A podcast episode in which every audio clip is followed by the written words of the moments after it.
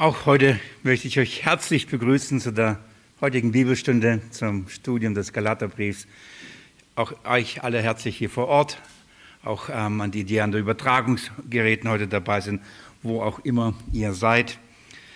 Heute möchte ich noch einmal mit euch äh, den Galaterbrief aufschlagen, nicht nur, nicht nur heute, sondern aber noch einmal, und zwar im vierten Kapitel und noch einmal ab den Versen 4 folgende. Ähm, euch vorlesen bzw. unser Studium fortsetzen. Ich bin da etwas letztes Mal hängen geblieben bei der Fülle der Zeit im Vers 4 und habe darüber die Zeit vergessen und ähm, bin dann aus Jesaja gar nicht rausgekommen und die Zeit war vorbei. Und so haben wir nur etwas über diese Fülle der Zeit aus dem Vers 4 gelesen. Heute möchte ich euch nochmal in diese Verse mit hineinnehmen und versuchen, noch mehr von dieser Herrlichkeit zu heben, die in diesen Versen stecken. Das ist so viel an geistlicher Wahrheit, tiefer Theologie in diesen ein paar wenigen Versen.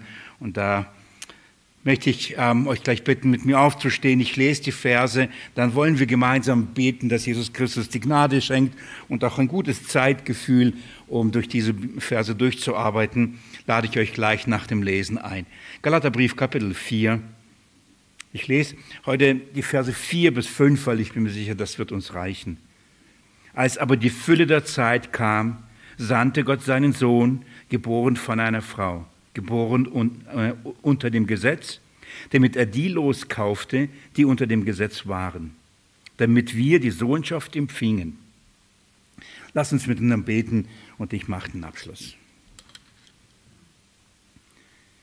Jesus Christus, schließ mich den Gebeten an und bin dir wirklich vom Herzen dankbar für jede Stunde, für jede Minute, für jede Sekunde, die wir unter deinem Wort sein dürfen indem wir auf dein Wort hören, uns dem Wirken des Heiligen Geistes uns ausliefern können und somit, Herr, das an unserer Seele gut tut.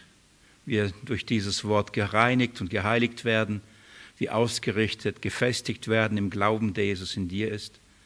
Danke für diese Zeit, für diesen Ort, für diese Kanzel hier und ähm, dafür, dass du selbst durch deinen guten Heiligen Geist uns in alle Wahrheit leitest. Und so, das ist mein Gebet auch für heute. Jedes Mal bete ich das aber wirklich vom Herzen, ja, dass du selbst der Lehrende bist, über die, alle, alle Begrenztheit und Schwachheit, Unzulänglichkeit, Herr, über die tiefsten Wahrheiten des Geheimnisses des Christus zu sprechen, es auszulegen, es zu erklären, Herr. Wer vermag das wirklich? Herr, wenn du durch deinen Geist aber es offenbarst, wenn du selbst lehrst und in den Herzen Glauben und Freude schenkst, Herr, dann wird das zum Gewinn auch diese Zeit und darum bitte ich dich um deinen guten Segen beim Reden, beim Hören. In deinem Namen will ich es beten und damit auf die Grundlage der Verheißung stellen, Herr, dass du gerne geben wirst. Amen.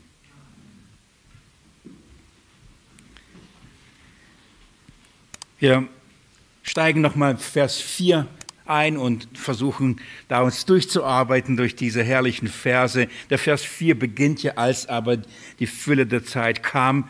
Ähm, in dem Kontext geht es ja um die, die Zeit, in der wir nicht mehr unter der Vormundschaft des Gesetzes stehen. Das ist der Gedankengang und Paulus beginnt, äh, diesen Zeitpunkt zu beschreiben, wann ist das Ende des Gesetzes. Das ist der ganze große Kontext. In diesem Abschnitt geht es um das Ende des Gesetzes und da er beginnt das zu erklären, diesen Zeitpunkt zu erklären und mit diesem herrlichen Ausruf, als die Fülle der Zeit kam. Wir haben die Fülle der Zeit als den Zeitpunkt ausgemacht, ähm, an dem Gott die Verheißung, die er durch den Propheten verheißen hat, angefangen hat zu erfüllen. Darum war ich etwas mit euch äh, letztes Mal im Buch Jesaja und wie gesagt, da etwas ähm, verloren. Es sind noch 66 Kapitel und ich habe versucht, ein paar Dinge rauszunehmen, aber dann habe ich geguckt und dann war es schon wieder, wieder, wieder rum. Bin nach Hause und war so nicht nur halb voll, so, also noch voll und das hat sich für mich dann sehr komisch angefühlt. Ähm, wollte da weiterkommen und aber, aber nichtsdestotrotz über die herrlichen Wahrheiten, die sind herrlich. Ähm, die Prophetien, die Gott durch, ähm, ge gegeben hat, die Verheißung, die er gegeben hat, ähm, haben sich dann angefangen zu erfüllen, als eben als die Zeit erfüllt war. Warum steht die Fülle? Für was steht die Fülle? Die Fülle steht für, ähm, dass das Maß der Sünde voll war. Die Schuld des Volkes war voll. Und Gott hat gesagt, ich habe Doppeltes empfangen. Und die Zeit kam, an dem Gott die Sühnung äh, des Volkes begann äh, zu schaffen. Die, Zeit kam, die Fülle der Zeit kam, als Gott äh, die, die Sünden aus ihrer Mitte weggeschaffen hat. Das ist äh, die Fülle der Zeit, ähm, ist die Zeit, dass die Sündenmaß voll war und Gott, so wie er es verheißen hat, begann die Sünden zu sühnen und aus der Mitte des Volkes fortzuschaffen. Allein diese herrliche Wahrheit ist schon gigantisch. Dieses Wissen, als die Fülle der Zeit kam, begann das Erlösungswerk und Gott begann die Sünde äh, von uns wegzuschaffen, von seinem Volk wegzuschaffen. Ähm, das zweite, ähm, der zweite Aspekt, als der Fülle der Zeit kam, war eben auch, dass alles, was dazu notwendig war, die, die Erfüllung, das heißt, alle Voraussetzungen des Kommen des Sohnes haben, ähm, wurden erfüllt. Alles, was notwendig war, alles das, was Gott verheißen, versprochen hat, dass es noch geschehen muss, hat alles das ist geschehen und darum konnte nun der Sohn kommen. Lange hat er äh, gewartet, bis der Zeitpunkt kam, bis der Vater sagte, geh, und dann ging er. Das heißt, alle Dinge nach der Verheißung, nach der Schrift, alles, was notwendig war, uns beschrieben wurde, all das hat sich erfüllt und dann kam der Sohn. Und somit als der Zeitpunkt kam, der bei Gott fest war, der in seinem Ratschluss fest beschlossen und geplant war, als dieser Zeitpunkt kam, den Gott vor Grundlegung der Welt beschlossen hat, dann, begann, dann sandte er seinen Sohn. Also all das können wir in, in dieser Weise als die Fülle der Zeit bezeichnen. Die Fülle in dieser Weise, aber auch die Zeit. Es ist wichtig für uns, die, die, die, der Zeitpunkt ist der, von dem redet hier Johannes, äh, äh, Johannes sage ich, redet hier Petrus, Paulus redet. Ich bin gerade bei in so vielen Briefen, dass ich gar nicht mehr unterscheide, was redet der Geist Gottes, ist am einfachsten. Ähm, er, er, spricht von, ähm, von dem Zeitpunkt, als die Vormundschaft ähm, des Gesetzes, das den Menschen verurteilt und den Tod bringt, als der Zeitpunkt, dass die Vormundschaft auf, aufhört. Die, die, Fülle der Zeit, die, der Zeitpunkt des Gesetzesende ist gekommen. Das ist, ähm, was uns hier äh, gesagt wird. Das heißt, auch der Fluch, der der durch das Gesetz kommt. Auch das hat, findet ein Ende. Ähm, die Vergebung der Sünden und das Erschaffen einer völligen, ewigen Gerechtigkeit, auch das äh, beginnt ab diesem Zeitpunkt. Ähm, und darum oder damit all das passiert, damit all das möglich ist, sandte Gott seinen Sohn. Darum kam der Zeitpunkt, an dem der Sohn Gottes in die Welt kam, damit all das passiert. Also das kurz zusammengefasst. Ähm, was ich versucht habe in der letzten Bibelstunde und durch den Jesaja-Brief, das aufzuzeigen, was die Fülle der Zeit letztendlich bedeutet. Liebe Geschwister, ich ähm, kann nicht oft genug betonen und das wirklich wichtig machen und immer wieder darüber reden, wie wichtig dieses Thema ist, über das wir jetzt reden, über, das, über die Menschwerdung Jesu. Dieses Thema ist so wichtig, das ist nicht nur herrlich, das ist wirklich so entscheidend. Und wenn ich das sage und das betone und, und immer wieder sage, wie wichtig das ist, weiß ich, dass einem natürlichen Menschen, von einem natürlichen Verstand, dass dieses Geheimnis verschlossen bleibt. Das kann nur der verstehen, dem der Geist Gottes es offenbart. Aus einer natürlichen, logischen Überlegung werden, wir, werden diese Dinge, über die wir gleich reden werden, werden die Menschen dann nicht eine Schlussfolgerung ziehen und sagen, ah ja, stimmt, ja natürlich, aus dem und dem Grund, sondern es muss einem offenbart werden. Gott muss sich offenbaren, durch seinen Geist muss er den Menschen diese Wahrheit groß machen und den Glauben dafür schenken. Wenn das nicht passiert, wird keiner daran glauben. Und wenn Menschen durch den Geist Gottes dieses Zeugnis nicht haben, und versuchen, das zu erklären, zu begründen oder irgendwas, ja, ähm, dann, dann, dann erschaffen sie ein, ein Gebäude, ein Gedankengebäude, das nichts mit dem zu tun hat, was die Schrift lehrt und sogar eben gegen Christus ist. Wenn sie versuchen, die Menschwerdung Jesu äh, zu erklären, auch logisch zu erklären, geht nur in die Irre und, ist, äh, und wird, jede von dieser Erklärung wird zu einer falschen Lehre und wird zu einer gefährlichen Lehre, wird zu einer antichristlichen Lehre. Und trotzdem, obwohl ich weiß, dass nur der Geist Gottes diese Wahrheit bestätigen kann, obwohl ich weiß, dass er es schenken muss, ist unser und mein Auftrag, darüber zu sprechen, davon Zeugnis zu geben, auch darüber zu lehren und eben in der Hoffnung und im Vertrauen, dass der Geist Gottes selbst Zeugnis gibt. Warum ist es so wichtig? Denn das Annehmen dieser Wahrheit oder das Glauben dieser Wahrheit oder das Leugnen dieser Wahrheit ähm, entscheidet über Rettung oder Gericht entscheidet über ewiges Leben oder ewige Verdammnis, entscheidet darüber, ob jemand ein Kind Gottes ist oder ein Kind des Teufels ist. Wirklich, es entscheidet sich an dieser Frage, äh, was ich glaube, wer Jesus Christus ist, beziehungsweise was bedeutet, dass Gott seinen Sohn in diese Welt sandte, als die Zeit sich erfüllt. Was wir darüber glauben, was wir, da, was wir da, darüber verstehen, entscheidet darüber, ob wir gerettet oder nicht gerettet sind. Ob wir zu den Kindern Gottes oder zu den Kindern des Teufels gehören. So entscheidend, so wichtig. Deswegen sage ich, ich kann nicht oft genug betonen, wie wichtig diese Wahrheit ist und ähm, dass wir sie bezeugen und von der Schrift Klarheit haben darüber. Ich weiß, dass ich fast zu jedem Punkt äh, der Lehre, die wir hier in der Bibelstunde durcharbeiten, das immer wieder sage. Das ist so wichtig, dass wir das wissen. Und das ist alles wichtig. Aber es gibt so ein Ranking und das ist noch höher. Das ist wirklich sehr entscheidend. Ähm, dass wir darüber Klarheit haben. Liebe Geschwister, ich predige hier in der Gemeinde schon, schon einige Jahre und ähm, so, gleich habe ich so, predige schon einige Jahre von dieser Kanzel hier, Sonntag und Mittwochs fortlaufen. Und wenn ich ähm, hierher komme, dann suche ich mir die Verse nicht aus. Ich suche mir auch die Themen nicht aus. Ich überlege nicht, oh, was könnte ich für ein gutes Thema der Gemeinde bringen? Was könnte sie interessieren? Was wäre heute vielleicht dran? Oder was liegt mir persönlich auf dem Herzen?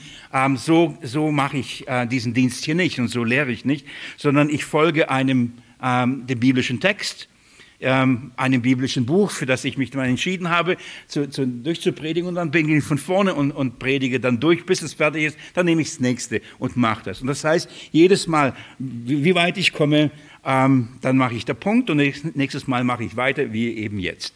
Das heißt, wirklich, ich suche mir die Themen nicht aus. Aber ich bin wirklich ähm, darüber erstaunt und ich freue mich so sehr, dass ähm, wenn ich sonntags predige hier ähm, und, und mittwochs hier die Bibelstunde halte, dass in beiden Briefen, die wir gerade durcharbeiten, Galater und der Johannesbrief, dass viele Dinge so parallel laufen und dass es auch oft zu den Anlässen, die wir hier ähm, sonntags miteinander haben, dass auch die Texte oft zu, auch zu den Anlässen passen. Und äh, das ist für mich ein Wunder. Das zeigt für mich auch, dass der Herr auch da es führt und auch die Freimütigkeit gibt, auch lenkt, wie viel Verse ich, wie viel an, an welchen Bibelstunden, Bibelstunden oder Predigten durcharbeiten darf und kann.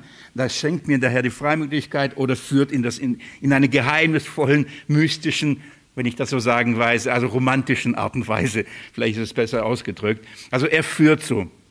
Und die, das Thema, das wir gerade behandeln, und ich bin so erstaunt darüber, das gleiche Thema, das wir im Galaterbrief gerade anschauen, ist das gleiche Thema, was wir im ersten Johannesbrief äh, miteinander durcharbeiten. Ich weiß es nicht, ob es euch aufgefallen ist oder ob ihr das äh, schon gemerkt habt. Wenn nicht, dann liegt das nur an meiner schlechten Art des Lehrens, dass ich euch das nicht gut genug erklärt habe.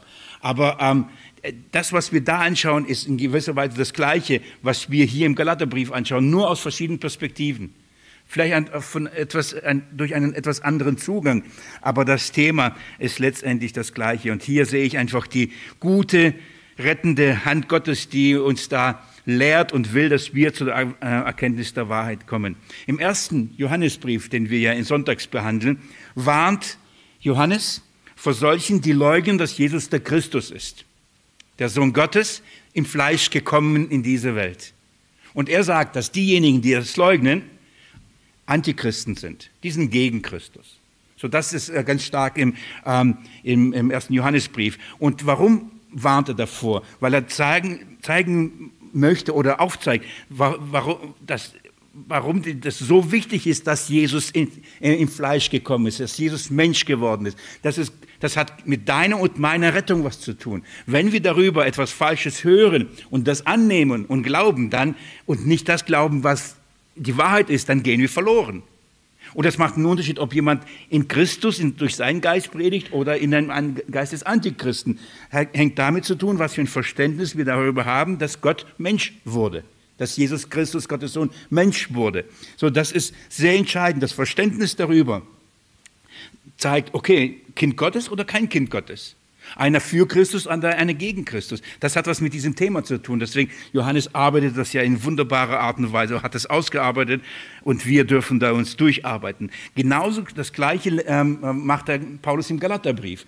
Er warnt auch von solchen, die ein anderes Evangelium verkündigen, und zwar die ähm, in der Art, wie das Evangelium verkünden, den Zweck der Menschwerdung Jesu leugnen.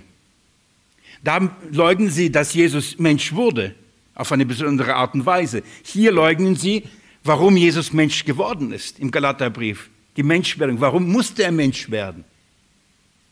Sie würden zwar bekennen, dass Jesus Mensch geworden ist, aber ähm, sie leugnen den Zweck. Was, warum ist er in diese Welt gekommen? Warum musste er Mensch werden? Äh, Mensch werden? Unser Verständnis von der Menschwerdung Jesu nochmal und dem Zweck hängt äh, ist entscheidend über dein Leben, ewiges Leben oder eine ewige Verdammnis. Das, was wir darüber glauben, ist wirklich entscheidend. Es geht hier, und das ist der Schlüssel, die Menschwerdung Jesu ist der Schlüssel für das Verständnis des Evangeliums. Hier beginnt es. Und nochmal, und zugleich ist das das größte Geheimnis, das es gibt, das zu verstehen gilt. Und wenn der Vater es nicht lehrt und einem offenbart, wird niemand zu Jesus kommen. Wird niemand an Jesus glauben. Wird niemand Jesus annehmen. Versteht ihr, warum das so eine große Gnade ist? Wenn wir Verständnis und Erkenntnis ähm, von Jesus Christus haben. Denn wenn Jesus nie Mensch geworden wäre, oder ja, wenn der Vater ihn nie gesandt wäre, dann wäre, würde, wäre nicht in allem gleich geworden wie wir. Er hätte nie das Leben gelebt, das du und ich ähm, leben müssen, müssten. Er wäre dann auch nie den Tod gestorben, den du und ich hätte sterben müssen. Er wäre dann nie aus den Toten auferweckt und auferstanden und hätte den Tod besiegt und somit die Grundlage für ewiges Leben geschaffen. Damit wären wir tot und in, in unseren Sünden und verloren. So, das ist so entscheidend. Das Erlösungswerk Jesu vor Grundlegung der Welt zwar geplant, aber begonnen bei der Erfüllung der Zeit, bei der Geburt Jesu. Und ich sagte ähm, letztes Mal schon, dass wir voll im Weihnachtsthema und Text sind. Ähm, hier leuchtet schon alles, ein Tannenbaum stehen, alles ist, es ist alles bereitet und wir können uns mit diesen Dingen beschäftigen und uns auf diese Zeit einstimmen, indem wir von der Schrift darüber nachdenken, warum ist es wichtig, dass Jesus geboren wurde. Liebe Geschwister, es ist so wirklich sehr, sehr, sehr entscheidend, dass wir begreifen, und das habt ihr mit Sicherheit schon oft gehört, von der Krippe zum Kreuz, oder? Es beginnt bei der Krippe und es geht über das Leben Jesu und es führt zu, in, ins Grab und, und äh, in, zum Kreuz, ins Grab und dann in der Verstehung. Ähm, das ist der Weg und, und, und, die Geburt, die Menschwerdung ist wirklich ein Schlüssel und äh, ist wichtig. Wer, wer die behauptet, an die, das Leiden, Sterben und die Auferstehung Jesu zu glauben, aber leugnet seine Menschwerdung, dass Jesus im Fleisch gekommen ist. Ich, wir reden gleich darüber, was das bedeutet. Wer das leugnet, der ähm, hat die Wahrheit nicht. Oder andersrum, du kannst nicht an der Auferstehung und ähm, Totenauferstehung glauben und sagen, das nehme ich für mich in Anspruch, aber an die Menschwerdung Jesu nicht glauben und darüber zweifeln und was, was ich darüber lehren und glauben. So, wenn du das Erste verwirfst wenn du das Erste nicht wirklich begreifst und glaubst, kannst du das Zweite nicht haben. Ohne das Erste gibt es nicht das Zweite. Das ist entscheidend. Ohne das Erste gibt es nicht das Zweite. Zuerst musste Jesus Mensch werden, bevor er dann dich und mich erlösen konnte. Es ist sehr entscheidend, dass wir hier ähm, wirklich fein arbeiten und genau hinschauen, was das, äh, was das Wort Gottes sagt. Schauen wir uns das an, wie das Wort Gottes uns das sagt. Ähm, ich lese euch nochmal äh, nein, ich lese nicht, ich nehme euch da hinein, habe ihr gerade gelesen, das habt ihr vor euch. Ich werde immer wieder da nochmal hineinlesen. Auch das in der letzten Bibelstunde schon kurz äh, angesprochen und gesagt. Wir haben hier in den Versen eine doppelte Sendung. In, in Vers 4 und 5 haben wir die erste Sendung. Das ist die Sendung Gottes, äh, des Sohnes Gottes in die Welt. Als die Zeit erfüllt war, sandte Gott seinen Sohn. Das ist die erste Sendung. Die Sendung des Sohnes Gottes in die Welt. Ähm, das, ist, das ist Kapitel 4, die Verse 4 und 5. Dann kommt die Verse 6 und 7 und das ist die zweite Sendung. Und da geht es um die Sendung des Geistes Gottes oder des Geistes des Sohnes in die Herzen. So, die erste Sendung, Gott sendet den Sohn in die Welt. Und das zweite ist, wir können auch sagen, Gott sendet den Sohn in den Menschen, im Fleisch. Und die zweite Sendung ist, Gott sendet den Geist des Sohnes in die Herzen. Und jetzt ist genauso wichtig, ohne die erste Sendung gibt es keine zweite. Der Geist kann nicht, konnte nicht kommen, wenn nicht vorher der Jesus gekommen wäre. Wenn der Geist Gottes oder ohne den Geist, ohne, ohne das Erlösungswerk Jesu, ohne seine Menschwerdung, gäbe es kein Pfingsten, gäbe es keine Ausgießung des Geistes, gäbe es keine Möglichkeit, dass der Geist Gottes in den Herzen der Menschen Wohnung nehmen konnte. Warum? Warum ist das nicht möglich? Weil der Geist ist der Heilige Geist, oder? Der Heilige Geist kann nicht in dem, in, in dem sündigen Menschen Wohnung nehmen kann nicht in dem sündigen, verdorbenen Herzen des Menschen Wohnung nehmen. Es ist unmöglich. Es sei denn, es wird gereinigt. Und zwar wie? Durch das Blut des Sohnes Gottes. Damit der Geist kommen konnte, und wir werden sehen, warum es wichtig ist, das hat was mit der Sohnschaft zu tun und so weiter. Damit der Geist kommen konnte, musste der Herr ähm, Jesus Christus in diese Welt kommen und etwas schaffen, damit der Geist überhaupt kommen kann in dieser Weise. Nicht als ob er vorher nicht da war. Aber dass er in den Herzen der Menschen Wohnung nimmt und in, in ihnen etwas Neues schafft und vor allem in ihnen bleibt, so wie wir letzten ähm, Sonntag in, in, in, im 1. Johannes gelesen haben, deswegen sage ich, das läuft so parallel. Die Verheißung ist, und äh, dass wir in Christus sind und die Wahrheit in uns bleibt, wie durch den, in, in den Geist, durch die Salbung, die wir haben. Was ist die Grundlage, dass der Geist kommt und bleibt? Es ist das Erlösungswerk Jesu Christi. Es ist sein reinigendes Blut, das, das die Grundlage schafft, dass der Geist nicht geht. Obwohl wir weiterhin sündigen. Obwohl wir weiterhin immer wieder in Sünde fallen. Obwohl wir nicht in allem gehorsam sind. Obwohl wir immer noch im Fleisch sind. Ist die einzige Möglichkeit, dass der Geist bleibt und nicht geht. Nicht, was du tust, sondern was Jesus Christus getan hat. Und darum, ohne die erste Sendung gibt es keine zweite. Genauso wie ohne die Menschwerdung Jesu keine Erlösung gibt. Genauso gibt es nicht ohne die erste Sendung, gibt es keine, keine zweite. Ohne das Kommen Jesu gibt es, keine, gibt es kein Kommen des Heiligen Geistes. Ich, warum sage ich das nochmal? Wie viele berufen sich und wünschen und erbeten und richten sich alle auf den Geist an. Sie, äh, sie stellen den Geist Gottes in die Mitte und erwarten alles durch und, und, und vom Geist. Und Christus spielte keine Rolle. Aber er ist die Grundlage. Er hat nicht nur die Grundlage geschaffen, das Herz gereinigt, sondern er ist auch der, der den Geist sendet. So, das ist Jesus Christus und sein Kommen ist die Voraussetzung für das Kommen des Heiligen Geistes. Schauen wir uns also die Verse 4 und 5 genauer an, was diese Sendung bedeutet. Heute gucken wir uns diese erste Sendung an, ja? Also diese, die Sendung des Sohnes Gottes in die Welt bevor wir dann in der nächsten oder übernächsten Bibelstunde, je nachdem wie schnell ich vorankomme, wir uns die Sendung des Geistes in die Herzen anschauen.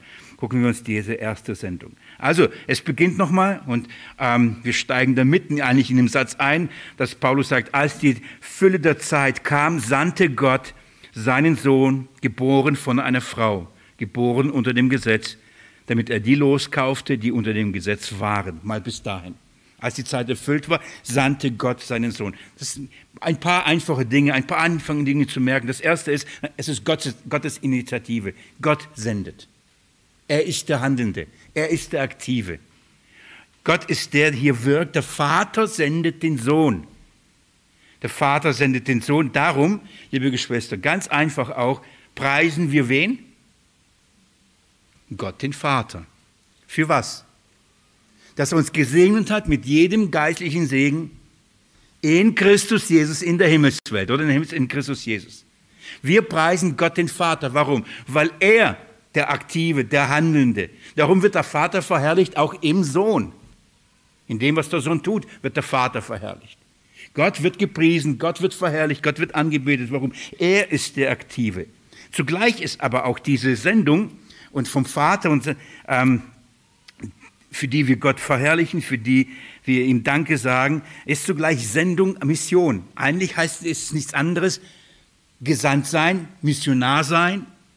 Wenn, wenn jemand gesandt wird, wird er, ist, hier haben wir jetzt der Aspekt der Mission. Und hier kommen wir zu dem Urverständnis, was Mission ist und wer ein Missionar ist. und was seine Aufgabe ist. Gott sandte seinen Sohn, seinen Sohn. Gott sandte, Gott schickte den Sohn auf eine Mission. Er schickte ihn in die Mission. Ähm, und so in diesem Verständnis kam Jesus. Für ihn war das absolut klar. Er ist gekommen und er wusste, woher er gekommen war. Es ist nicht so, dass er ähm, gezeugt wurde, ähm, dann kam er zur Welt und dann wuchs er heran und dann irgendwann mal hat er äh, gesagt, ja, wer bin ich? Wo bin ich? Er, er, die Psalmen sagen, von Mutterleibe an, von, deinen, von, dein, von der Brust an, wusste er, wer der Vater war. Es ist nicht so, dass Jesus nicht wusste, wer er war als kleines Kind. Dachte, ja, wo ist eigentlich mein, mein leiblicher Vater? Ja, warum habe ich keinen leiblichen Vater? Und warum habe ich nur eine Mutter? Und, und wie ist es eigentlich? Und so. Und warum sagen sie, ich bin ein Bastard? Und die irgendwas. Jesus wusste ganz genau, woher er kam. Er wusste ganz genau, wer ihn gesandt hat. Er wusste ganz genau, warum er in diese Welt kam. Warum er ein Baby sein musste, warum er ein kind, kind Teenie, Jugendlicher, Erwachsen sein musste. Er kannte und er wusste seine Sendung. Und er wusste auch, dass er wieder gehen wird. Nur als Beispiel, ein, schlag mit mir Johannes Evangelium auf. Johannes 13. Das ist die Begebenheit im Obergemach eine Vorbereitung auf sein Leidensweg und Sterben, richtet Jesus die Jünger aus und er beginnt so. Die Fußwaschung ist uns bekannt. Schaut mal, wie, wie die Verse die Fußwaschung einleiten. Johannes 13, ab Vers 1. Vor, vor dem Passafest aber, als Jesus wusste, dass seine Stunde gekommen war, aus dieser Welt zum Vater hinzugehen, der er die Seinen, die in der Welt waren, geliebt hatte, liebt er sie bis ans Ende. Jesus wusste ganz genau, wer er war. Er wusste ganz genau, wer sein Vater ist. Und er wusste, er kam für die hier und er wusste, er wird jetzt bald wieder gehen. Er hatte ein Selbstverständnis von seiner Sendung. Er wusste, warum er in dieser Welt war, was er zu tun hatte, wie lange es zu tun hatte und dass er wieder zurückgehen würde. Ähm, das, das werdet ihr finden in Johannes 17 nochmal, in diesem hohepriesterlichen Gebet, als Jesus mit seinem Vater spricht da bekennt er das. Johannes 17, ich lese die ersten Verse nur kurz an. Dies redete Jesus und hob seine Augen auf, 17 ab Vers 1, auf zum Himmel und sprach, Vater, die Stunde ist gekommen, verherrliche deinen Sohn, damit der Sohn dich verherrliche, wie du ihm Vollmacht gegeben hast über alles Fleisch, dass er allen, die du ihm gegeben hast, ewiges Leben gebe. Dies ist das ewige Leben, dass sie dich, den allein wahren Gott und den du gesandt hast, Jesus Christus, erkennen. Was ist ewiges Leben? Die Erkenntnis, wer Jesus Christus ist, nämlich, dass er vom Vater gesandt ist. Wenn ich das, dieses, diese Erkenntnis nicht habe, dass der Vater den Sohn in die Welt gesandt hat, kein ewiges leben. Das ist, warum ich so eingeleitet habe, wie wichtig das ist. An dem Verständnis und an der Erkenntnis, an der Sendung des Sohnes vom Vater in die Welt hängt dein und mein ewiges Leben ab. Denn das ist das ewige Leben, dass sie den, den du gesandt hast. Als die Zeit erfüllt war, sandte Gott seinen Sohn. Das ist ähm, ein klares Zeugnis oder ein, ein, Bekenntnis darüber. Jesus sagt übrigens, ähm, nachdem er dann auferstanden ist, wenn wir ganz kurz mit mir ins 20. Kapitel noch geht, er steht auf von den Toten, begegnet den Jüngern. Und ich lese Kapitel 20 ab Vers 20 euch. Und als er dies gesagt hatte, zeigte er ihnen die Hände und die Seite. Da freuten sich die Jünger, als sie den Herrn sahen. Jesus aber sprach wieder zu ihnen, Friede euch. Wie der Vater mich gesandt hat, sende ich euch. So, wie, wie der Vater mich gesandt hat. Ich kam vom Vater, ich wurde vom Vater gesandt. Und dann kommt, und das ist Mission. So sende ich euch. Zu welchem Zweck? Zu welchem, mit welchem Ziel? Von diesem, äh, von, von diesem Sohn Gottes, von seiner Menschwerdung, seinem Erlösungswerk Zeugnis zu geben, das zu verkündigen. Und darum in jedem von den Evangelien haben wir einen Missionsbefehl. Und dort heißt es immer was. Geht hin, Sendung. Geht hin bedeutet nicht, ähm, ja, ich, ich breite dieses Thema nicht, Thema nicht aus. Geht hin bedeutet, ähm, dass wir dieses Zeugnis und die, diese Wahrheit bekannt machen sollen. Und zwar, indem wir gehen. Das bedeutet nicht, wir müssen in die klassischen Länder gehen und an die Orte, wo man auch schön Urlaub dann gleichzeitig machen kann. Das ist nicht Mission. Das, darum geht es nicht. Da, wo, ist, wo, wo könnte ich in Mission gehen? Wo wäre gut zu leben? Es geht darum, die Menschen sollen von diesem Sohn Gottes, der Mensch geworden ist, die müssen ihn kennenlernen, die müssen von ihm hören. Und übrigens, das beginnt da, wenn wir jetzt rausgehen. Das heißt, es ist etwas Aktives, etwas, was wir, zu was wir berufen worden sind in dieser Welt. Jesus kam, hat das Erlösungswerk verbracht und hat es bezeugt. Und dann sagt er, und jetzt stände ich euch auch bezeugt. Wartet auf den Geist, aber dann bezeugt. Wenn der Geist gekommen ist, werdet ihr meine Zeugen sein. Anfang von Jerusalem, Anfang von Bettringen. Und dann Judäa, ja, Samaria, Ende der Welt. Schwäbisch Gemünd, Aalen, Bayern, Ende der Welt. Je nachdem, wie wir es sehen. Bezeugen, das ist unser Auftrag, das ist das Missionsverständnis. Also, Gott sandte seinen Sohn, Gott ist aktiv, er sandte, das heißt, er, er schickt Jesus auf diese Mission, aber hier steckt noch weit mehr und noch weit viel Entscheidenderes und Wichtiges, was es bedeutet. Ähm, als die Fülle der Zeit kam, sandte Gott seinen Sohn. Wisst ihr, über was wir hier nachdenken müssen und was entscheidend ist? Hier geht es um die göttliche Natur Jesu. Der kam, ist der Sohn Gottes. Wenn Gott ihn sandte in die Welt, dann heißt, er hat vorher existiert. Es ist nicht nur die Präexistenz Jesu, sondern das Wort bedeutet genauso, dass er Gott ist. Jesus Christus ist Gott. Vor Grundlegung der Welt ist er gewesen. Er hat alles geschaffen. Durch den ist alles geschaffen. Ähm, hier geht es darum, wenn, wenn es heißt, Gott sandte seinen Sohn, sein Sohn kam in diese Welt, dann bedeutet das, dass dieser Mensch Gottes Sohn ist. Das heißt, er hat die göttliche Natur. Er, in ihm ist das Wesen Gottes. Er ist das Wesen Gottes. Das Wesen Gottes wird in ihm wiedergespiegelt. Die Fülle Gottes in ihm leibhaftig. Haben wir alles in das Zeugnis der Schrift. Das ist so wichtig. Das heißt, Jesus Christus ist zu 100 Prozent was? Gott. In all seiner Natur, in all seinem Wesen, in all seinem Denken, in all seinem Handeln ist Jesus Christus 100 Prozent Gott. Wer das leugnet, hat weder den Vater noch den Sohn und hat auch kein ewiges Leben dass Jesus 100% Gott ist. Das ist so, so entscheidend. Nur, und das müssen wir begreifen, als er Mensch wurde, legt er diese Göttlichkeit nicht in dieser Weise ab, dass er kam und auf einmal war er kein Gott mehr. Dann, dann hat er nicht mehr die Weisheit, hat er nicht mehr den Verstand, hat er nicht mehr die Kraft, hat er nicht mehr seine Natur. Nein, als Jesus Mensch wurde, behielt er, er war das alles.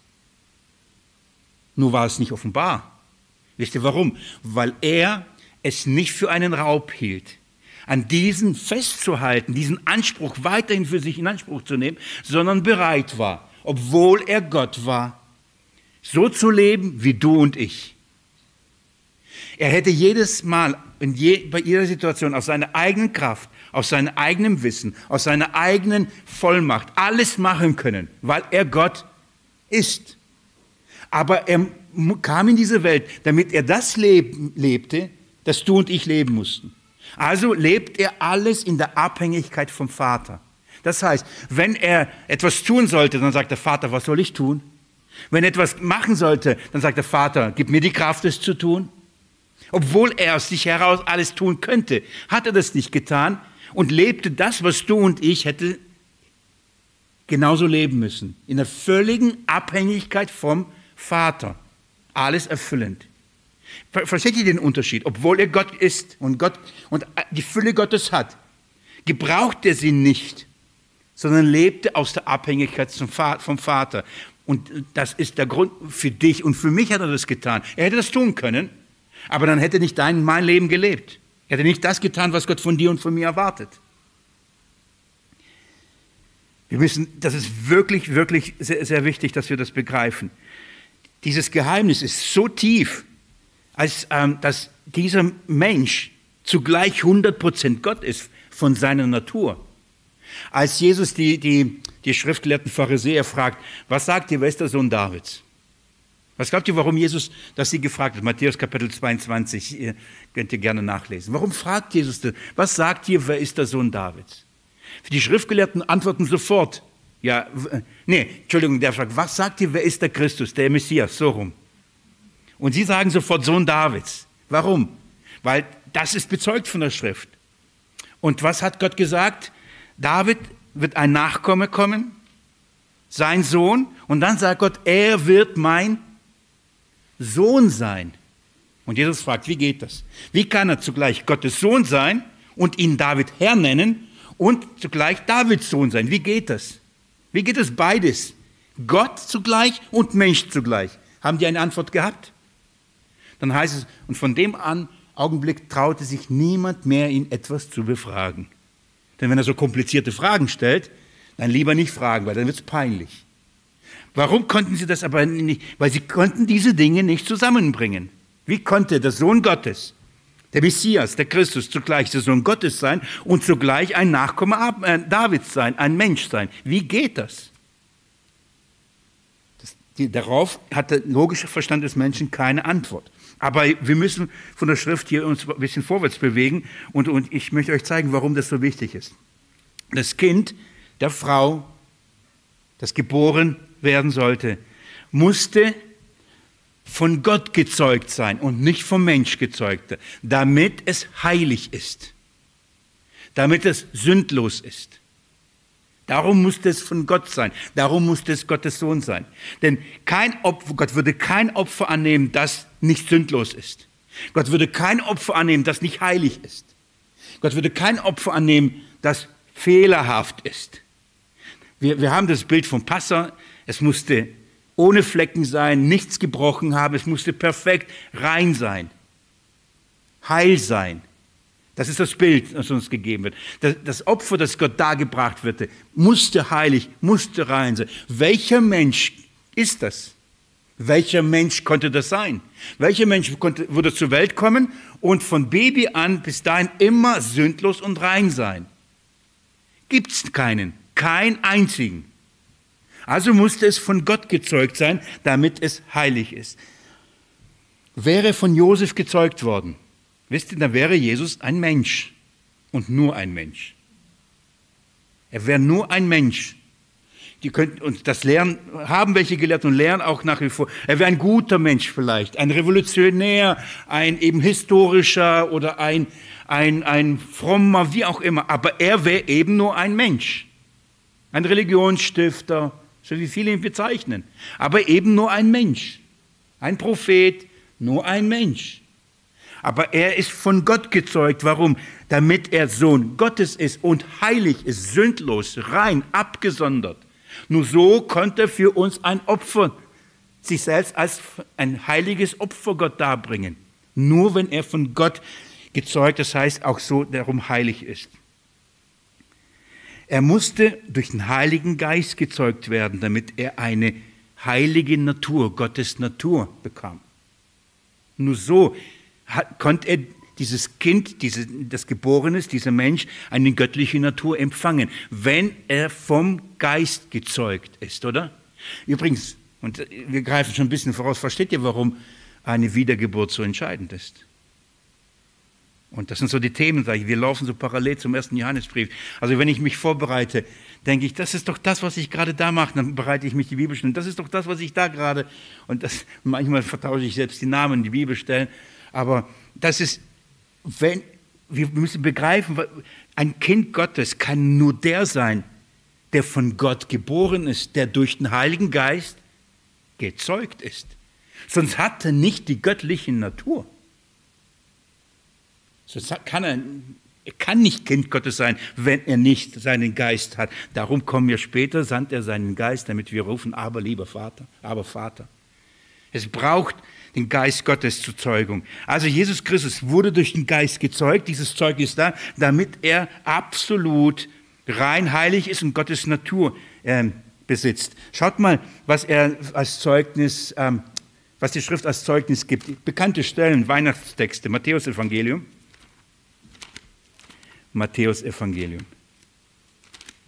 Kapitel 1. Ich finde es faszinierend, wie die Schrift das macht. Wir sind eben an dem Übergang Altes Neues Testament Verheißung Erfüllung. Wir kennen diesen Abschnitt, wir haben das Geschlechtsregister und es heißt die Nach der Ursprung Jesu Christi. Gell? Ursprung bedeutet was? Wie, woher kommt Jesus, oder? Woher, aus welcher Linie es entstammt. Und was sagt uns Matthäus 1? Aus der Linie Davids und Abrahams. So, das ist die Zusammenfassung des Alten Testaments. Soweit. Aber jetzt, ähm, nachdem das uns gezeigt hat, das heißt seine menschlichen Natur, seine menschliche Linie wird uns gezeigt, was aus welcher Nach Nachkommenschaft kommt. Ähm, lesen wir ab Vers, Kapitel 1, ab Vers ähm, 20. Während, es ist die Rede von, von Josef. Josef zweifelt. Maria ist auf einmal schwanger. Und, ähm, und er sagt, ich war es nicht. Das wüsste ich. Also, ich war es nicht. Wer war es? Was ist passiert? Er kann das nicht einordnen und macht sich viele Gedanken, was soll er tun? Was, wie soll er jetzt gerecht handeln? Das zeigt wirklich seine Gottesfurcht da, in welcher Art und Weise Josef damit ringt. Und in dieses Ringen mit hinein sendet Gott in einen Engel und sagt etwas Herrliches. Etwas für den Verstand Unbegreifliches. Für Josef, überlegt mal, als er jetzt diese Botschaft hört, wenn der Geist Gottes nicht die Gnade gegeben hätte, das zu glauben, er hätte die Maria steinigen lassen. Schaut mal, was er sagt, Vers, äh, äh, zu hören bekommt, Vers 20. Während er dies aber überlegte, siehe, da erschien ihm ein Engel des Herrn im Traum und sprach, Josef, Sohn Davids. Merkt ihr? So, die Linie Davids. Sohn Davids, fürchte dich nicht, Maria, deine Frau, zu dir zu nehmen. Denn das in ihr Gezeugte ist vom Heiligen Geist. Kein Mensch hat äh, dieses Kind gezeugt. Die ist nicht schwanger durch einen Mensch. Die ist eine Jungfrau. Aber wie geht das? Der Geist Gottes hat es gezeugt. Es ist von Gott gezeugt. Es ist nämlich Gottes Kind. Nicht dein Kind. Nicht das Kind eines Menschen. Es ist Gottes Kind.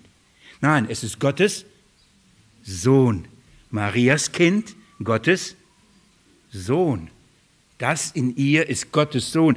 Ähm, Matthäus bringt diese Dinge sofort zueinander, die ich versucht habe, letzten Mittwoch euch vorzulesen, Vers 21.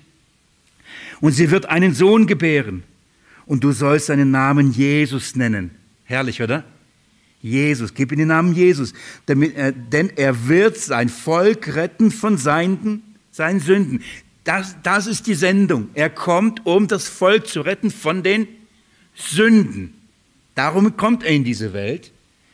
Vers 22, dies alles geschah aber, damit erfüllt würde, was von dem Herrn geredet ist, durch den Propheten, der da spricht. Siehe, die Jungfrau wird schwanger sein und einen Sohn gebären, und sie werden seinen Namen Immanuel nennen, was übersetzt ist, Gott mit uns.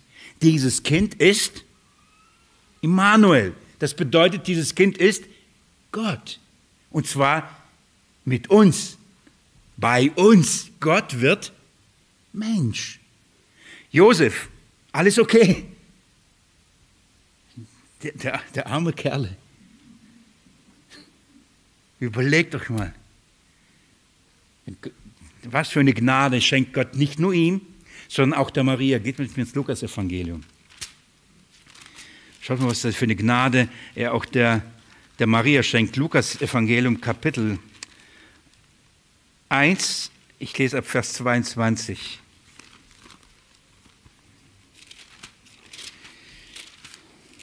Bevor Maria schwanger wurde, da wusste sie noch, junges Mädchen heißt eben, dass sie Jungfrau ist, keinen Mann hatte. Ich lese ab Vers 26, okay?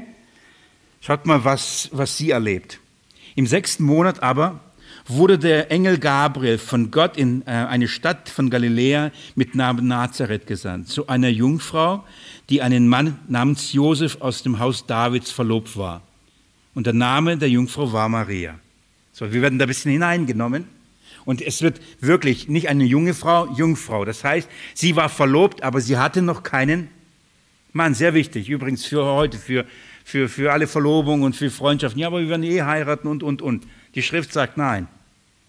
Gehört in die Ehe. Nicht in, die, in, den verlobten Zustand. Ja, aber wir, wir haben es doch uns versprochen. Wartet. Das Zeugnis der Schrift ist hier genauso klar. Aber darum geht es nicht. Vers 28. Und er kam zu ihr, ihr hinein und sprach, sei gegrüßt, Begnadete, der Herr ist mit dir. Sie aber wurde bestürzt über das Wort und überlegte, was für ein Gruß das sei. Warum überlegt sie? Sei gegrüßt, begnadigt, Begnadete. Warum Begnadete? Wieso Begnadete? Wie, wie, wie nennt sie äh, der Engel sie? So, du hast Gnade erfahren. Bevor ich weiterlese, wichtig für uns, Wer braucht Gnade? Sündlose, Heilige, Perfekte. Brauchen sie Gnade? Wie wichtig ist, dass wir ein richtiges Verständnis auch von Maria haben. Ja, besonderer Stand. Ja, sie bringt den Sohn Gottes zur Welt. Ja. Und ja, sie wird gepriesen werden, sagt die Schrift, über die Generation hinweg. Sie ist keine Heilige. Sie ist genauso eine Begnadete wie du und ich, die aufgrund der Sünde nichts verdient hätten. Es sei denn, Gott wird sie in der Gnade sich zu ihr wenden und ihr etwas schenken, was sie nicht verdient hätte. Das ist Begnadigte. Und sie wundert sich, ich bin begnadigt. Wie? Hm. Aufgrund dessen, was Gott in und an dir tun wird. Das hat was mit Christus zu tun, hat was mit dem Sohn Gottes zu tun, den sie bekommt. Das ist die Grundlage der Gnade. Die Gnade wird in ihr sein. Buchstäblich. Wie übrigens in uns buchstäblich durch den Geist. Lesen wir weiter. Vers 30. Und der Engel sprach zu ihr, fürchte dich nicht, Maria, denn du hast Gnade bei Gott gefunden. Das ist du. Du hast Gnade gefunden. Nochmal. Das ist so wichtig. Maria brauchte genauso die Gnade Gottes, wie jeder andere Mensch auch. Und siehe, du wirst schwanger werden und einen Sohn gebären und du sollst seinen Namen Jesus nennen. Also das Gleiche, was der Engel Josef gesagt hat, das Gleiche hat auch der Maria gesagt. Beide wissen, um was es geht. Beide wissen sogar den Namen. Oh, das wäre das wär gut. Hätte einiges bei uns erleichtert bei Namensgeben, wenn der Engel uns beide gesagt hätten, wie wir nennen sollen. Vers 32. Dieser wird groß sein und jetzt und sein und Sohn des Höchsten genannt werden. Er wird groß sein. Warum? Was bedeutet groß? Er wird Sohn des Höchsten genannt. Wer ist der Höchste? Er ist der Sohn Gottes. So, das hört sie ich bin begnadigt, ich werde ein Kind kriegen, einen Sohn werde ich zur Welt bringen, ich weiß, wie ich ihn nennen soll. Jesus ähm, soll ich ihn nennen. Und dann heißt es, er wird Sohn des Höchsten sein. Und dann sagt sie, ähm, und, und der Herrgott wird seinen Thron seines Vaters David geben. Und ich, das sind so viele feine Details der Verheißung, aber auf die kann ich jetzt eigentlich nicht auf alles eingehen. Aber Vers 34. Maria aber sprach zu dem Engel, wie wird das zugehen, da ich von keinem Mann weiß. Wie kann das passieren? A. Habe noch mit keinem Mann geschlafen. B. Sohn Gottes? Wie soll das gehen? Denkt mal darüber nach. Ja, wie? Wie kann das passieren? Das kannst du dir nicht vorstellen. Das kannst du dir nicht ausdenken, geschweige machen. Aber das Zeugnis der Schrift und das, die, die, das Wunder heißt, und der Engel erklärt, und der Engel antwortete und sprach ihr, der Heilige Geist wird über dich kommen und die Kraft des Höchsten wird dich überschatten. Darum wird auch das Heilige, das geboren werden wird, Sohn Gottes genannt werden. Warum wird das Sohn Gottes genannt werden, das da geboren wird? Warum wird dieses Kind Sohn Gottes sein, Sohn des Höchsten sein? weil es heilig ist. Es ist das Heilige, weil es heilig ist, sündlos, rein ist. Darum ist es Sohn Gottes. Aber wie kann das sein? Weil es nicht durch Josef oder durch irgendeinen Mann, sondern durch den Geist Gottes gezeugt wurde. Das ist, warum es heilig und rein sein wird. Sündlos. Es bekommt die göttliche Natur. Weil es vom Gott gezeugt ist. So Gleiches zeugt Gleiches. Ich zeuge irdische Menschen, irdische Kinder. Gott zeugt himmlische, geistliche Kinder durch seinen Geist. So, das ist so, so, so entscheidend. Ich muss, und ich möchte gerne ein bisschen weitermachen. Jetzt, wenn es heißt also, als die Zeit erfüllt war oder die Fülle der Zeit kam, sandte Gott seinen Sohn, sehen wir also nicht nur die Aktivität Gottes, wir sehen nicht nur die Mission, die dahinter steht, wir sehen genauso, und das ist wichtig, dass hier ähm, der präexistenzte Gott, der Gott wird Mensch, der Sohn Gottes ist hat die göttliche Natur.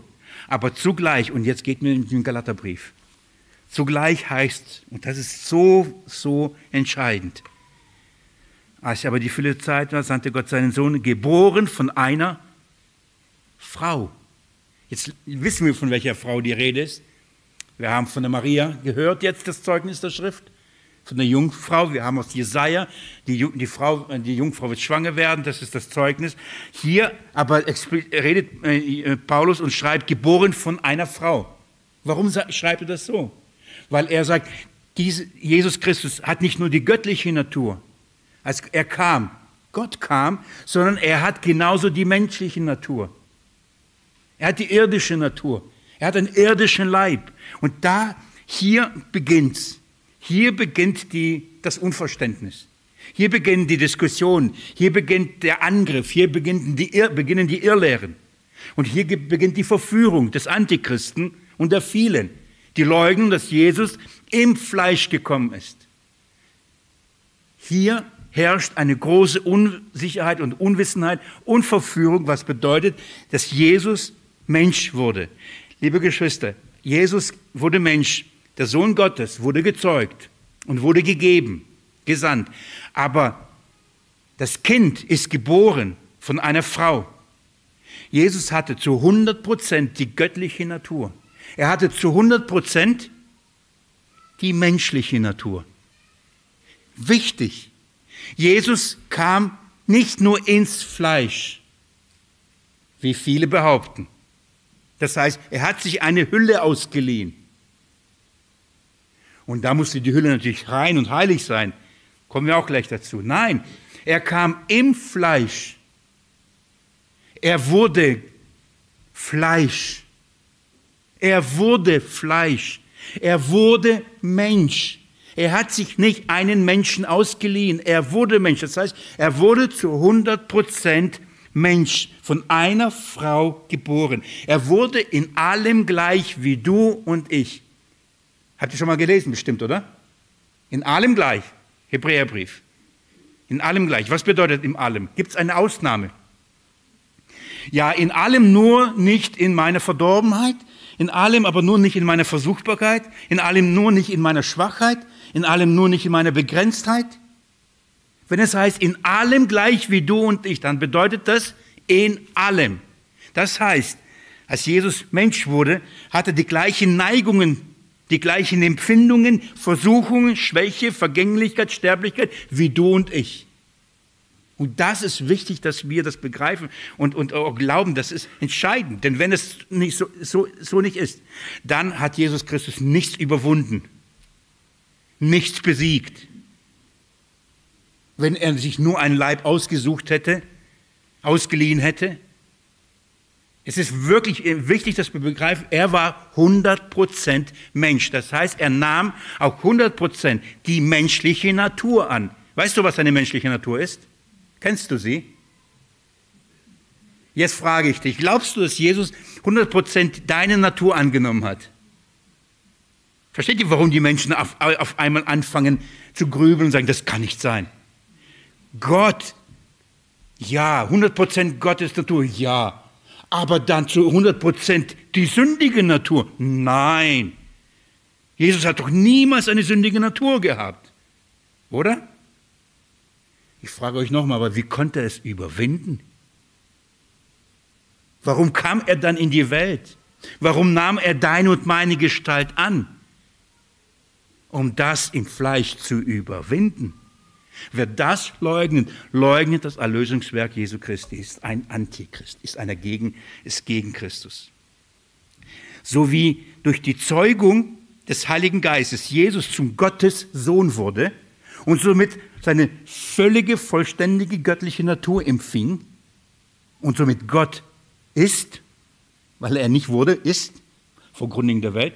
Jetzt, so musste er durch die Geburt einer Frau und nicht durch die Zeugung eines Mannes, weil da wird es ja unterbrochen, sondern durch die Geburt einer Frau wurde er nicht mehr zum, wurde er nicht zum Sohn Gottes. Wisst ihr, was er durch die Geburt seiner Frau wurde?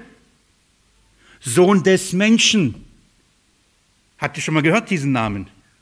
Hat Jesus permanent selbst benutzt. Warum? Weil er sagt, ich bin der Sohn des Menschen.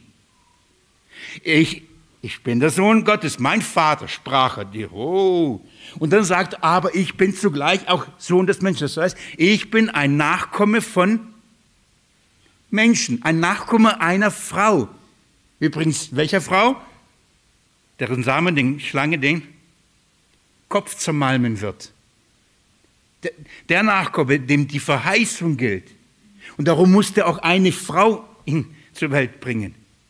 Wenn Jesus sagt, ich bin Menschensohn oder von Menschensohn die Rede ist, dann müssen wir begreifen, dass er damit sagt, 100% Mensch, die Natur des Menschen angenommen.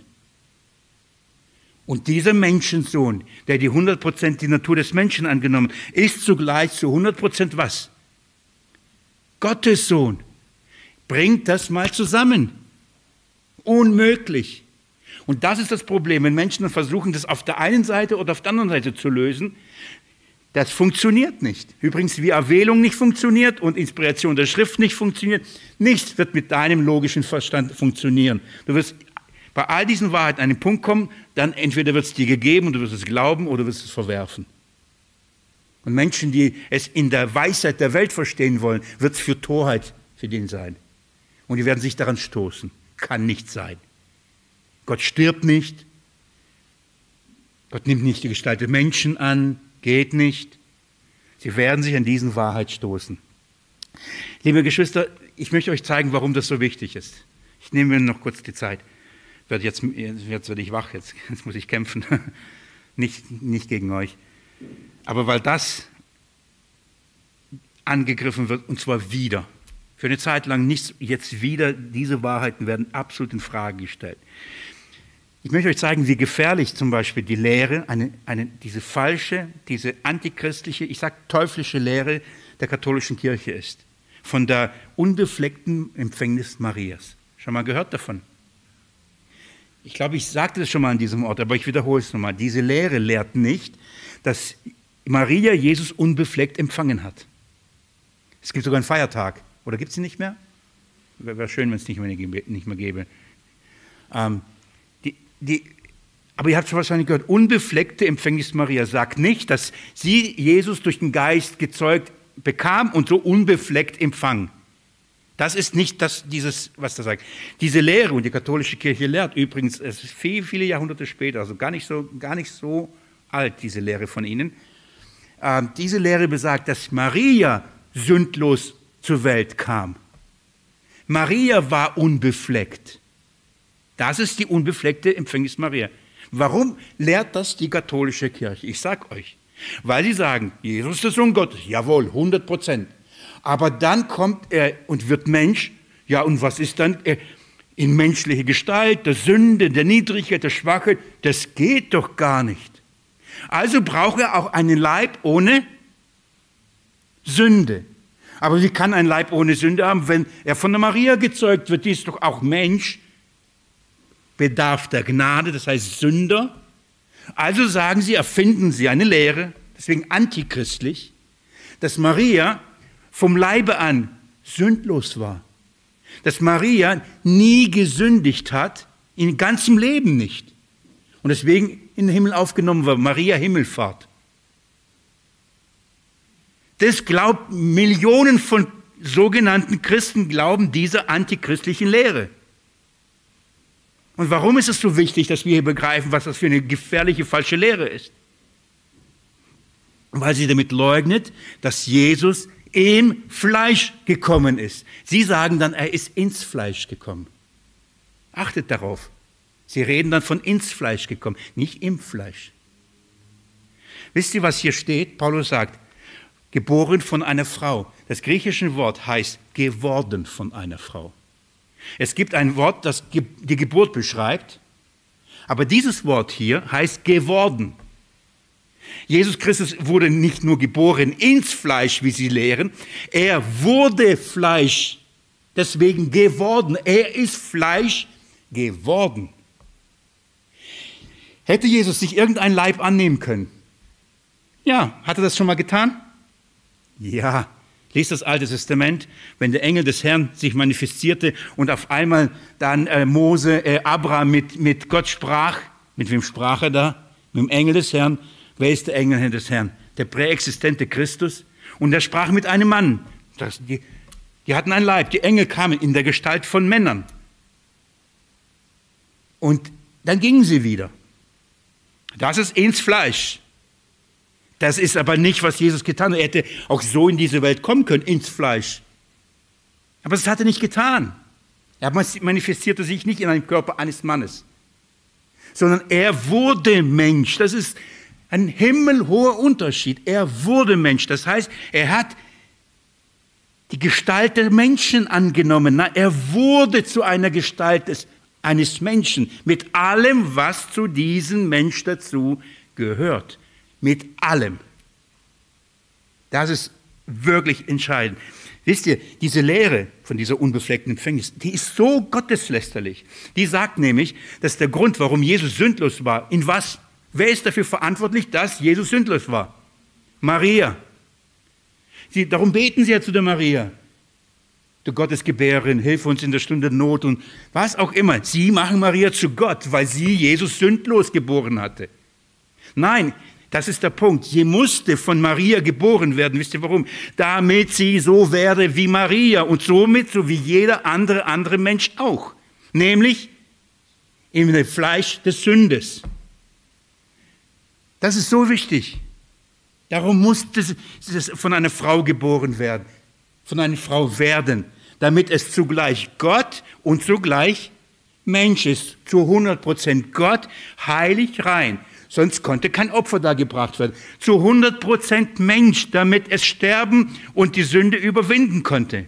Das Fleisch überwinden konnte. Wer das leugnet, ich sage euch, das ist, das, ist, das ist der Teufel. Und er sendet seine falschen Verführer, Propheten, Lehrer, die diese Lehren verbreiten und sie christlich, sich christlich nennen. Und leugnen, wenn, wenn Johannes sagt im Johannesbrief, wer leugnet, Jesus im Fleisch gekommen ist, dann meint er genau das. Man kann sagen, Jesus ist zur Welt gekommen. Was bedeutet, wenn du sagst, er ist Mensch geworden? Erklär's mir. Und wenn du sagst, er ist nur ins Fleisch gekommen, dann ist das nicht, was die Schrift sagt. Wenn du sagst, Maria, allein die Tatsache, ich schrieb, vor, vor kurzem schrieb ich mit einem diese Dinge und ich habe gesagt, beantworte mir nur eine Frage. Nur eine Frage. Lehrt die Schrift an irgendeiner Stelle, dass es irgendeinen Menschen gab, der keine Sünde hatte, außer den Sohn Gottes? Gibt es irgendeine Stelle? Wie kannst du dich einer Lehre anhängen oder einer Lehre glauben, die lehrt, dass Maria sündlos war? Wie? Das ist so offensichtlich gegen die Schrift. Aber man glaubt nicht mehr, dass die Schrift die alleinige Autorität ist, dass der Papst diese Dinge dazu hinzufügen darf und erfinden darf und dass es inspiriert ist weil er der Nachfolger Petri ist. Also darf er diese Dinge sagen. Und dann ist es genauso Schrift, genauso Offenbarung. Tausend Jahre später, egal. Antichrist. Kann ich nicht anders nennen. Gegen Christus. Leugnet die Menschwerdung Christi in, in dieser Art und Weise. Er hatte, ich, ich muss das belegen, geht mir mit mir in, in Johannesbrief. Äh, ins Johannes Evangelium. Darf ich euch ein paar, ein, ein paar Bibelstellen zeigen? Das mache ich noch kurz und dann nächste Bibelstunde zeige ich euch die zwei Gründe, warum er wirklich Mensch werden musste.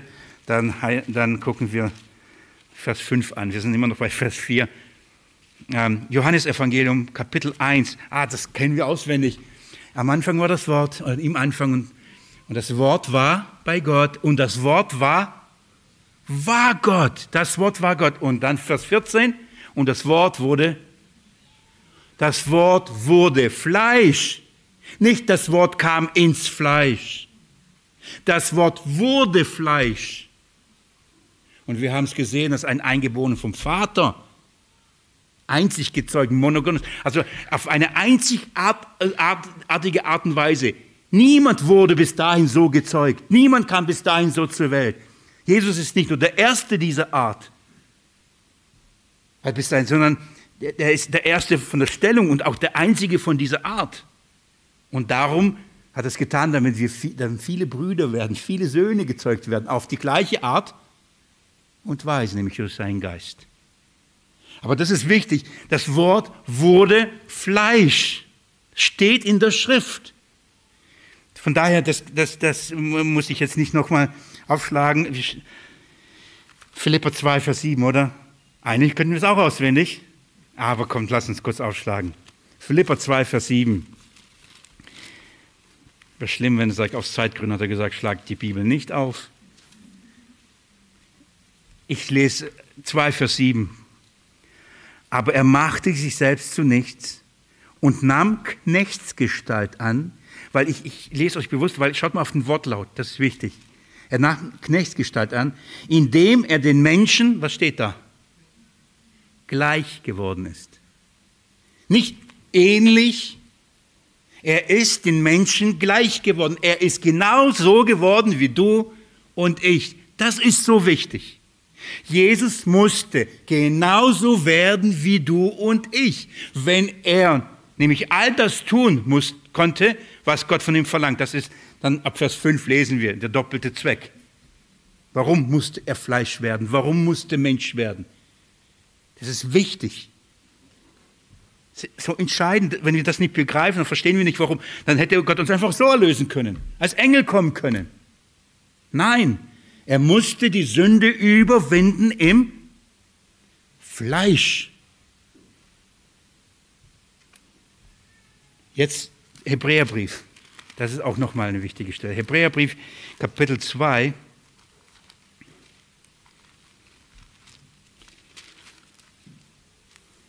Er erklärt von Psalm 8, dass Jesus etwas erniedrigt wurde unter die Engel, das heißt Mensch geworden mit Herrlichkeit und Pracht gekrönt. Warum? Schaut mal Vers 14. Vers 14. Warum musste Jesus wirklich Mensch werden? Schaut mal Vers 14. Weil nun die Kinder Blutes und des Teilfleisch, äh, Fleisches teilhaftig sind, hat er in gleicher Weise daran Anteil gehabt, um durch den Tod den zunichte zu machen, wer die Macht des Todes hat, der Teufel.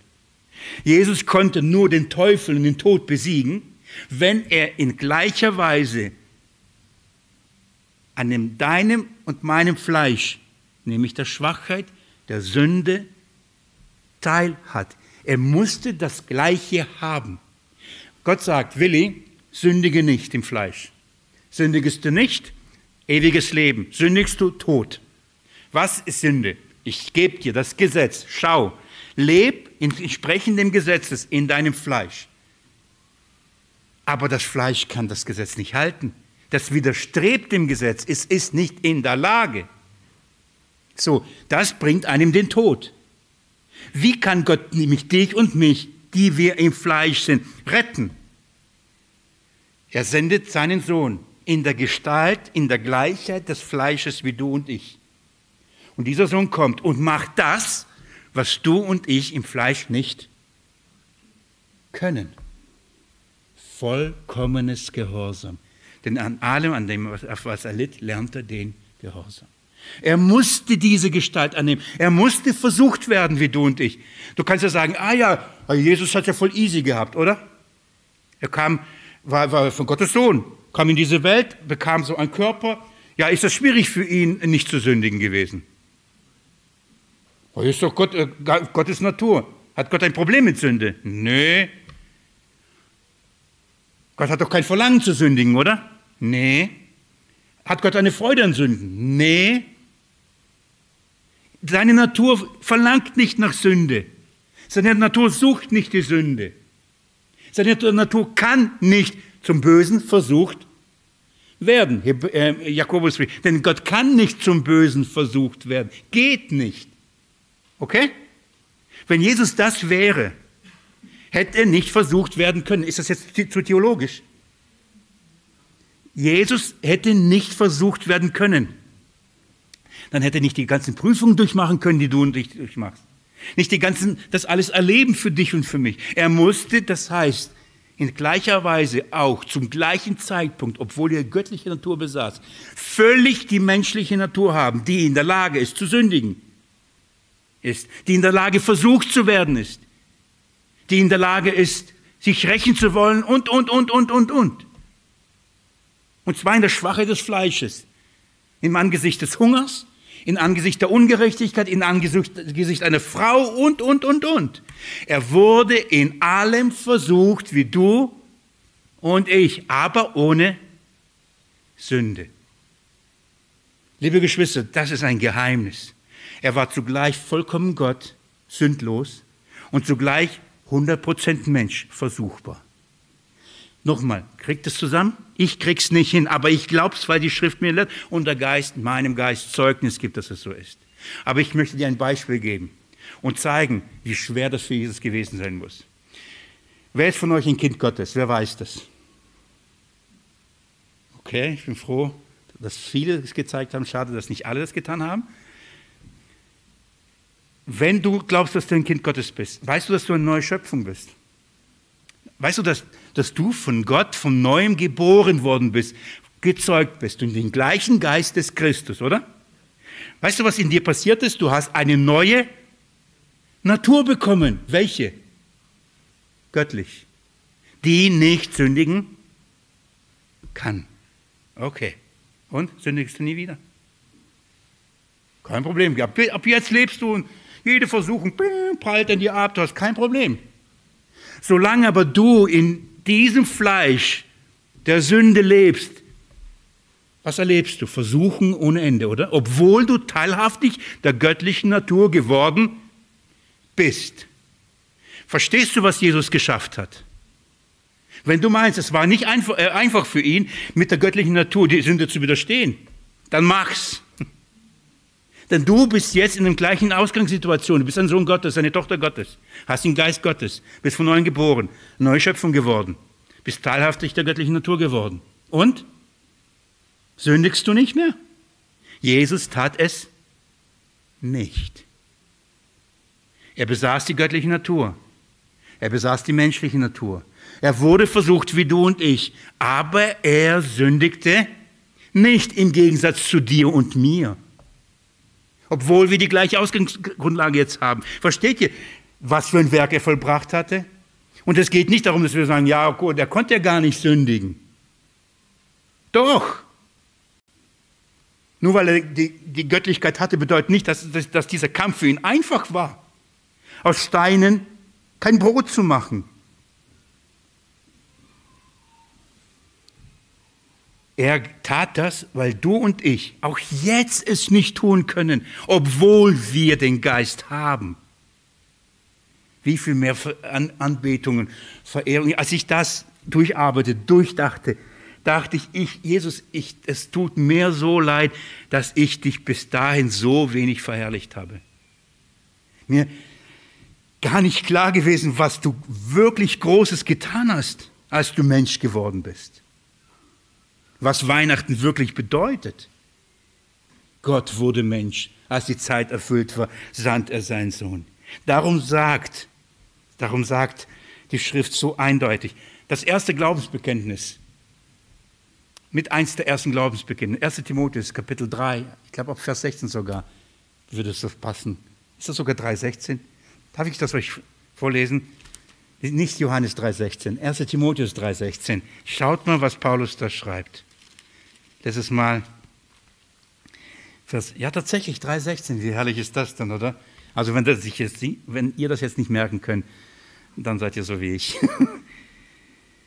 Lest mal Vers 16. Und an, anerkannt, groß ist das Geheimnis der Gottseligkeit. Anerkannt. Wo? Unter den Christen. Anerkannt. Wo? Bei den Kindern Gottes. Es ist bestätigt, es ist angenommen. Dieses große Geheimnis der Anbetung Gottes, der Verherrlichung Gottes. Was ist das Erste, was ein, der Glaubensbekenntnis, der erste Punkt, den Paulus jetzt nennt, in dem Glaubensbekenntnis, wahrscheinlich einer der ersten Glaubensbekenntnisse, die geschrieben wurden. Schaut mal, was da steht. Der offenbart wurde im Fleisch. Das ist die Entscheidung, das ist die Grundlage. Offenbart, also sichtbar, Gott wurde sichtbar, offenbart im Fleisch, im Fleisch. Das ist ein Geheimnis. Das gehört zu den ersten Dingen des Glaubensbekenntnisses. Das, das sind die elementare Dinge, über die wir Bescheid wissen müssen, bekennen müssen. Offenbart im Fleisch. Darum heißt auch, sagt Paulus, von einer Frau geworden. Gott wurde Fleisch. Versteht ihr? Wenn ich das sage, also bei mir ist es so klar, aber ich, ich rede, rede, rede, die Zeit rennt schon wieder, die Fülle der Zeit ist schon auch wieder voll. Gott ist Fleisch geworden. Er nahm sich nicht nur eine Hülle, wie die Gnostiker es gesagt haben. Er nahm sich nicht eine Hülle, wie die Katholiken davon, einer äh, sündlosen Frau, Maria. Er nahm sich ein, ein, das Fleisch eines sündigen Menschen und wurde das. Warum? Damit er dieses Fleisch überwinde und dadurch dich und mich rette. Versteht ihr, warum diese Lehre entscheidend ist über ewiges Leben und Verdammnis? Warum diese Lehre entscheidend ist, ob man ein Kind Gottes oder ein Kind des Teufels ist? ob du gerettet wirst oder nicht gerettet wirst, entscheidet darüber, was du darüber weißt und glaubst, wer Jesus Christus ist. Und warum er in diese Welt kommen musste. Warum sagt Johannes, wer leugnet, dass Jesus im Fleisch gekommen ist, ist der Antichrist. Verstehen wir, warum er das sagt? Das ist alles. Damit beginnt's. Man kann es mit dem Mund sagen, ja, Jesus wurde Mensch, Weihnachten feiern, aber leugnen, dass er Fleisch wurde dann ist es nur Religion. Was für ein Wunder, ich schließe, ich schließe. Was für ein Wunder. Und ich habe es für mich nochmal selbst, wer kann es fassen? Wer kann das erklären? Ich habe jetzt bemüht, tausend Worte gesagt, viele Kalorien verbracht. Ich weiß nicht, ob ihr es versteht, aber ich weiß, wenn der Geist Gottes euch Zeugnis gibt, werdet ihr das glauben. Egal, ob ich es gut erklärt habe oder nicht. Denn das ist das Erste, was der Geist einem Kind Gottes Zeugnis gibt. Der Christi Geist kommt in uns und gibt uns Zeugnis, dass Jesus der Christus ist. Dein und mein Erlöser. Im Fleisch gekommen. Im Fleisch gekommen. So eine entscheidende Lehre. So, warum kann man im Fleisch? Zwei Dinge werden uns jetzt deutlich und wir, mittlerweile spüren wir sie auch ab. Das erste, und das gucken wir nächsten Mittwoch uns an, um uns von dem Gesetz zu befreien. Würde Jesus im Fleisch nicht gekommen sein, keine Befreiung vom Gesetz. Liebe Geschwister, es geht darum, da, darum geht's. Wenn ihr versteht, warum Jesus ist, deswegen habe ich vorhin gesagt, viele predigen einen falschen Christus, ein äh, falsches Evangelium und leugnen die Menschwerdung, weil sie nicht begreifen, warum er Mensch werden. Und das hat was mit dem Gesetz zu tun. Denn für was wurde das Gesetz gegeben? Für das Fleisch. Und das Zweite ist, er kam, damit wir Söhne Gottes werden, damit der Geist kommt. Davor musste Mensch werden, Fleisch werden. Tief, oder? Aber grundlegende Wahrheit, das, ist, das sind wirkliche elementare Dinge unseres Glaubens. Lasst uns Jesus preisen. Jesus Christus. Wie dankbar bin ich, dass ich das glauben darf. Aber nicht nur glauben darf, sondern auch verstehen darf. Dass du durch deinen Geist mein Verstand erleuchtest und ich diese Dinge einordnen kann und das Wort lesen und auch im Wort das sehen darf, dieses Zeugnis. Ich sage das in aller Demut und in der Schwachheit und nicht in der Überheblichkeit. Im Gegensatz zu so vielen Menschen, die sich Christen nennen, christlich nennen, sogar den Namen tragen, aber das leugnen. Herr, was für eine Gnade. Mit der Maria will ich sagen, was für ein Wort der Gnade. Was für ein Wort der Gnade. Herr, wirke es an jedem Einzelnen, der heute hier ist und wirke es an denen, die heute nicht hier sind, die es hören, jetzt aber auch nachhören. Wirke es, Herr, und lehre dein Geheimnis, das Geheimnis des Christus, der Menschwerdung. Damit wir, wenn wir jetzt die Tage begehen, die Adventszeit feiern, an deinen Geburtstag denken, an die Menschwerdung, dass wir es hoch genug halten, hoch genug schätzen, was wir da eigentlich feiern. Das ist das, ein schönes Fest, ein wichtiges Fest und wir wollen es würdig begehen. Wirke es durch deinen, deinen Geist in uns. Amen. Ihr Lieben, schönen Abend euch.